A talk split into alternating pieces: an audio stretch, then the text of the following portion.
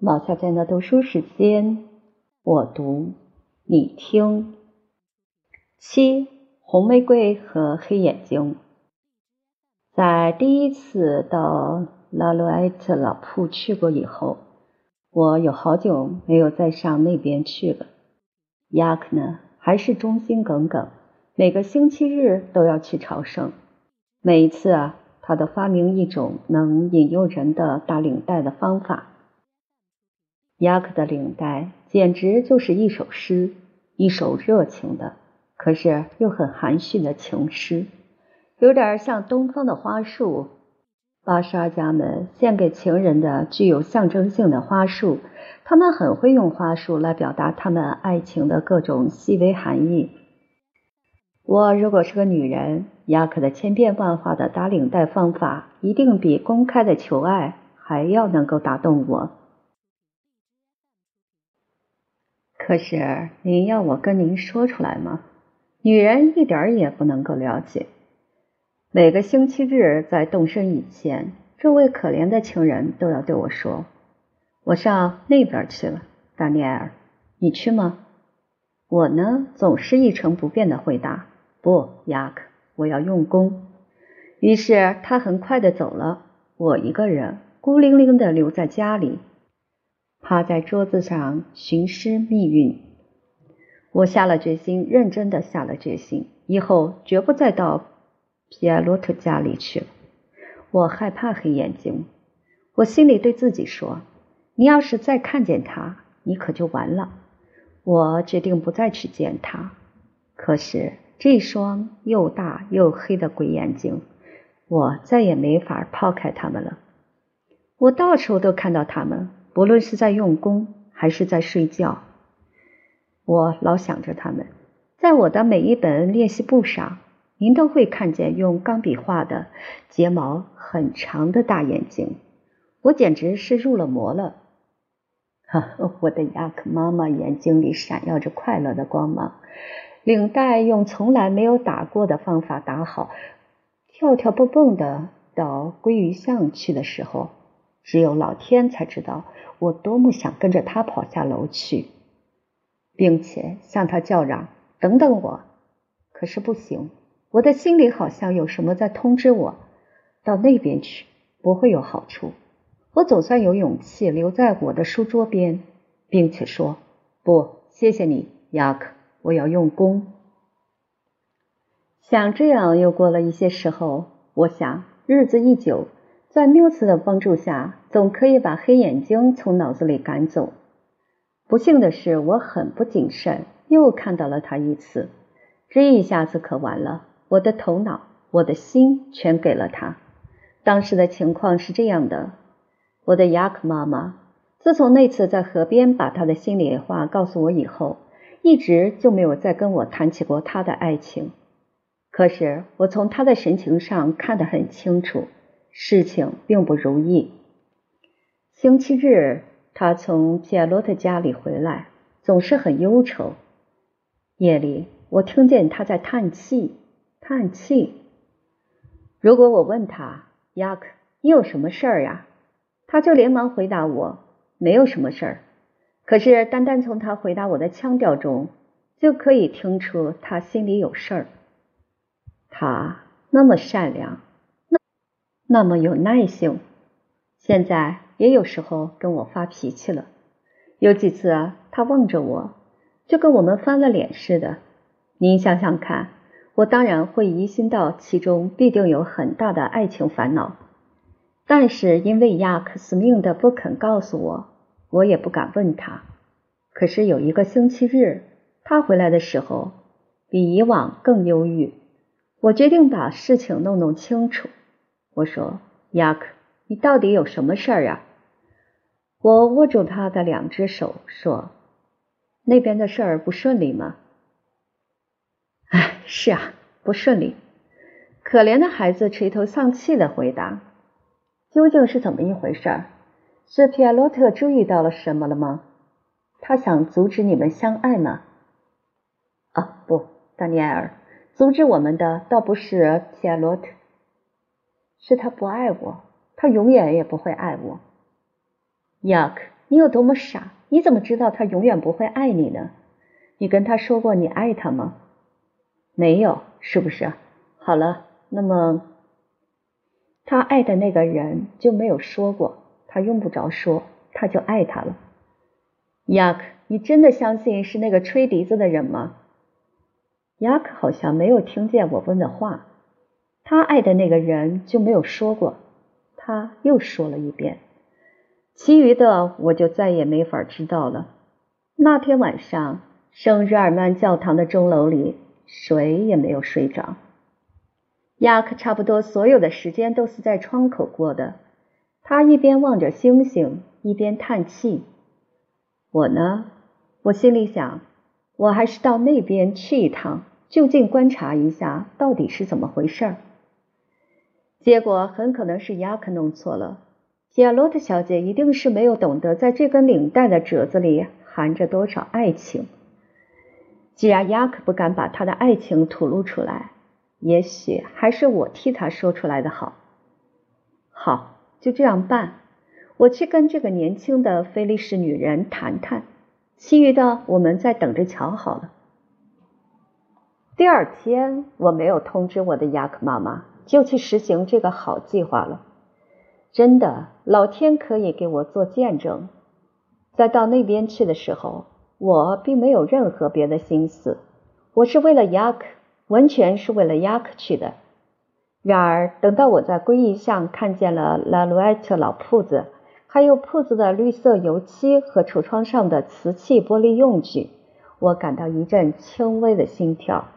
他一定是在通知我。我走了进去，铺子里没有人，在铺子的里间，吹笛子的人正在吃饭。即使是在吃饭的时候，他的乐器也放在面前的台布上。在这个活笛子和我的雅克妈妈中间，卡米尔会拿不定主意。我看这简直不可能。我一边上楼一边想：好了，我们就要看到了。皮洛特和他的女儿。还有那位很有长处的太太正坐在桌子跟前吃饭。很幸运，黑眼睛不在场。我进去的时候，他们都诧异的叫了起来：“他可来了！”善良的皮埃洛特用他的跟打雷似的嗓音嚷道：“确实应该这么说。他得跟咱们在一块儿喝咖啡。”他们腾出位子来给我坐。那位很有长处的太太。给我找来一个很漂亮的有金花的杯子。我坐在皮埃罗特小姐旁边。皮埃罗特小姐那一天很可爱，在她耳朵稍微上边一点的头发上，如今的人已经不兴在那儿戴花了，戴了一朵很小的红玫瑰，很红很红。没有外人，我跟您说吧，我现在还相信那朵很小的红玫瑰真是一朵成精的鲜花。它使这个小菲利士姑娘变得那么美丽。哎呦，达尼尔先生，皮埃洛特亲热的大声笑着说：“难道绝交了不成？您是不愿意再来看我们了？”我想道歉，并且说我正在从事文学工作。是呀，是呀，我知道拉丁区。这个塞文山区人说，他又笑起来了，而且笑得比刚才还要厉害。一边还望着那位很有长处的太太，他好像也会意似的轻声咳嗽，并且在桌子底下一连踢了我好几脚。对这些正直的人来说，拉丁区就意味着狂饮、提琴、面具、炮仗、砸碗、狂欢之夜等等。啊，如果我把我在圣日耳曼教堂的钟楼里过的隐居生活讲给他们听。他们一定会感到十分诧异。可是，您知道，一个人年轻的时候，并不反对给人看成一个坏人。尽管吉艾洛特这样指责我，我还是装出有点害臊的样子，并且很不起劲儿的为自己辩护。不，不，我向你们保证，绝不像你们相信的那样。亚克如果这时候看见我，准要笑坏了。我们快喝完咖啡，从院子里传来一小节笛子吹出来的曲调。这是叫皮埃洛特到铺子里去。他刚一转身，那位很有长处的太太也马上跑到厨房里去跟女厨子打五百分去了。我跟您实说吧，我相信这位太太最大的长处就是在打牌的时候作弊。等到我看见只剩我独自个儿跟小红玫瑰在一起的时候，我想机会来了。雅克的名字已经到了我的嘴边，但是皮亚罗特小姐不让我有开口的时间。她没有望我。突然低声对我说：“是白布谷小姐拦着您，不让您到朋友们家里来吗？”起先我还以为她在笑啊，不，他没有笑。从他的脸蛋发红和胸口迅速起伏上看起来，他好像很激动似的。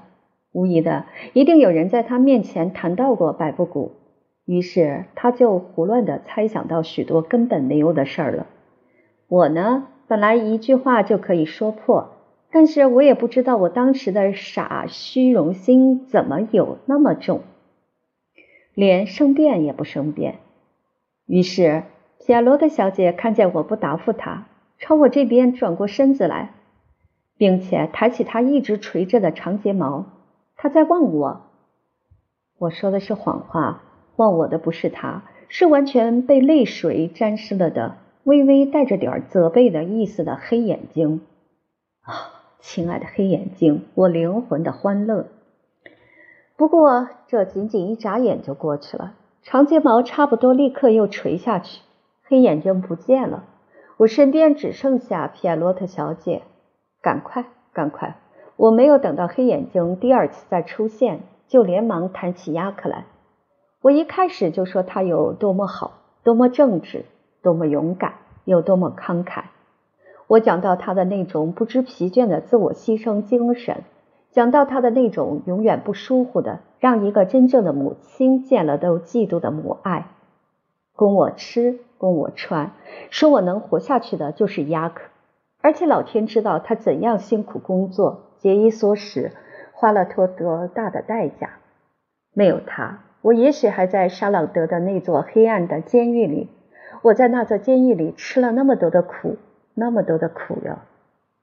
我说到这儿，贾罗的小姐好像很受感动。我看见一颗很大的泪珠沿着她的脸蛋儿往下流。我呢，还老是以为这是为了雅克呢。我心里对自己说：“好，这一下可行了。”于是我用更动听的话继续说下去。我谈到雅克的忧郁和使他心碎的秘密而深厚的爱情啊。只有比别人的福气大三四倍的女人才。说到这儿，简罗德小姐戴在头发上的那一朵小红玫瑰，不知道怎么搞的落了下来，正好落在我的脚上。这当然，我正要找一个很巧妙的方法，让年轻的康米尔明白，她正是亚克爱上的比别人福气大三四倍的女人。落下来的这朵小红玫瑰却给了我这个方法。我早就跟您说过，这朵小红玫瑰是一朵成精的鲜花。我连忙把它拾起来，但是我并不还给他。就算你送给雅克的吧。我带着意味深长的笑容对皮亚罗特小姐说：“如果您愿意，就送给雅克吧。”皮亚罗特小姐叹了口气，回答：“可是就在那一刹那，黑眼睛又出现了。”并且情意深切地望着我，好像在对我说：“不，不是送给雅克的，是送给你的。您要是看见他们说这句话的时候有多么坚决，而且怎样的诚恳坦率，带着怎样贞洁而不可抵拒的热情，那就好了。可是我还在迟疑不决，他们不得不又一连对我重复说了两三遍：“是的。”是送给你的，是送给你的。于是我吻了吻那朵小红玫瑰，并且把它揣在怀里。那天晚上，雅克回来，他看见我跟平常一样伏在桌子上寻诗觅韵。我想要他相信我白天根本没有出去过。不幸的是，在我脱衣服的时候，藏在我怀里的那朵小红玫瑰掉在床脚边的地上。所有的这些成精的东西，心眼儿都非常坏。雅克看见了，把它拾起来，忘了很久。我真不知道当时是玫瑰红呢，还是我的脸红。我认识他，他对我说：“这一朵花是那边客厅窗前的玫瑰树上的。”随后，他把花还给我，又补了一句：“他从来没有送给我。”他这句话说的那么伤心，连我的眼泪也给他引出来了。雅克，我亲爱的雅克，我可以跟你发誓，在今天下午以前。他温和的打断我的话，说：“不用变，达尼尔，我知道你没有做过背叛我的事，我老早就知道他爱的是你。你回想回想我跟你说过的话，他爱的那个人就没有说过，他用不着说。”他就爱他了。说到这儿，这个可怜的孩子开始在屋子里走过来走过去。我呢，一动也不动地望着他，手上拿着我的红玫瑰。今天来的，早就该来了。他过了一会儿，接着又说：“很久以前我就看出来，我知道，要是他看见你就再也不会要我。这就是我为什么拖了那么久才领你到那边去的缘故。”我事先就嫉妒你，原谅我吧，我那么爱他呀。终于有一天，我想试一试看，于是我就让你也去了。那一天，我亲爱的，我晓得这一下子可就完了。五分钟以后，他望着你，他从来没有像望你那样望过别人，你自己也一定看得出来啊。不要说谎，你一定也看出来了。证据就是你有一个多月没有再到那边去过。可是，哎，这对我一点用处也没有。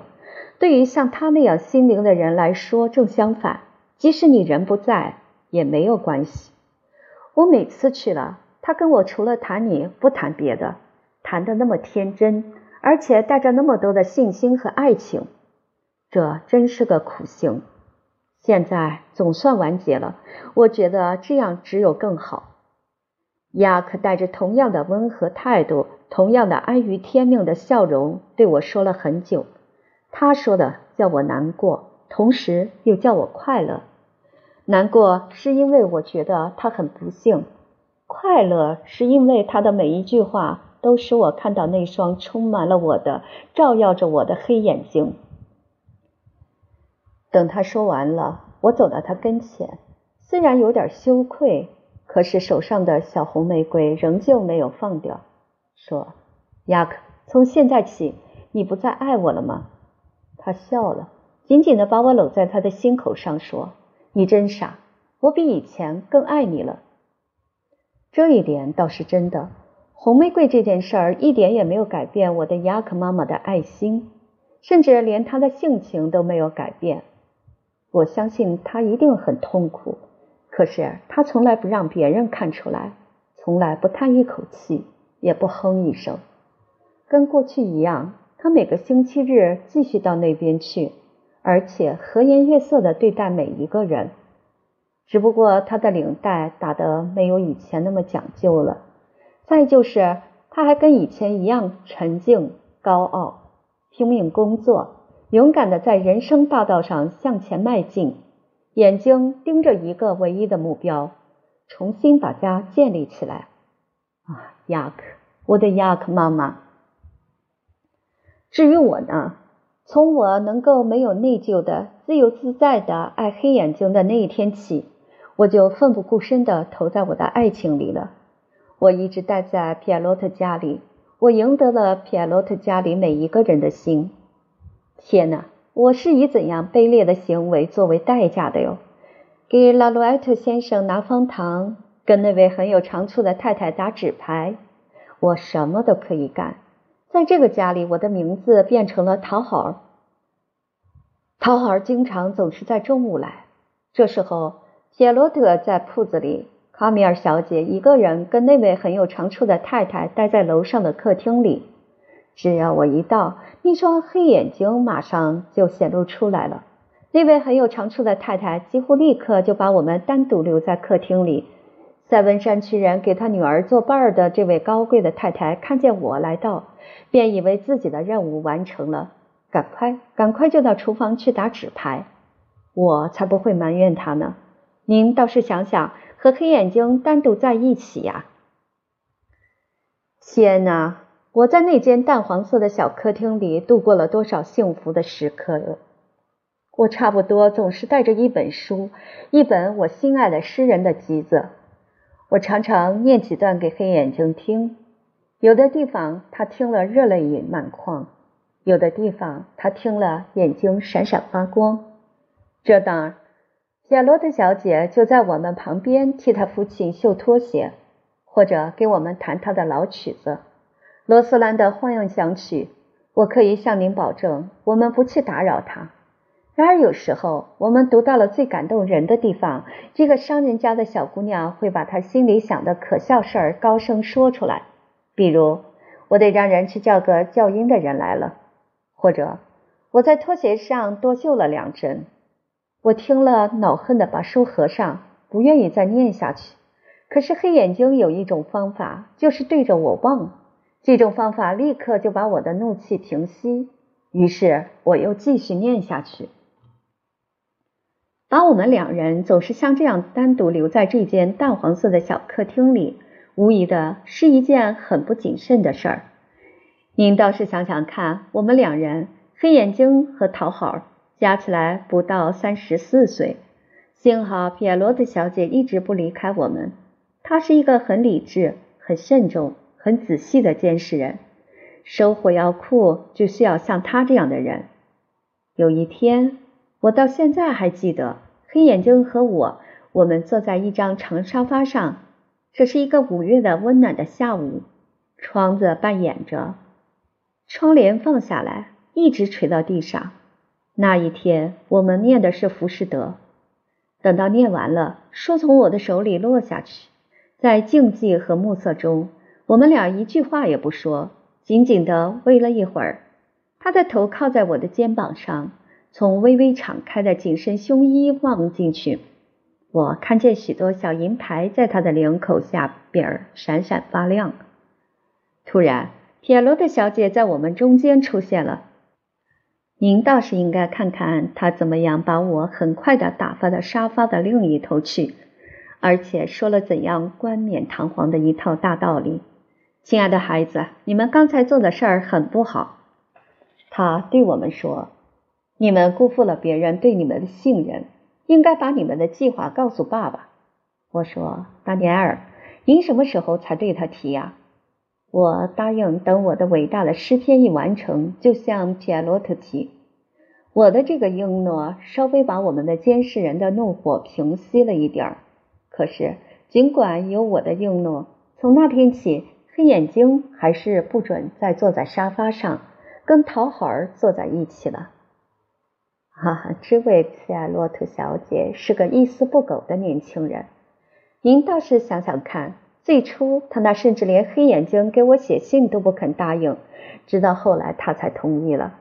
不过有一个很苛刻的条件，就是所有的信都要让她过目。不幸的是，黑眼睛写给我的那些热情洋溢的信，皮埃洛特小姐光看了还不满足。他还要在信里常常加上些像下面这样的荒唐的句子。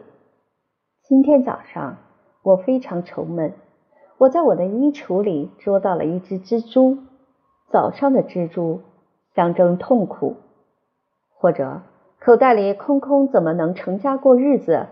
再还有他的老调子，应该把您的计划告诉爸爸。我一成不变的总是这么回答。等我写完了我的诗，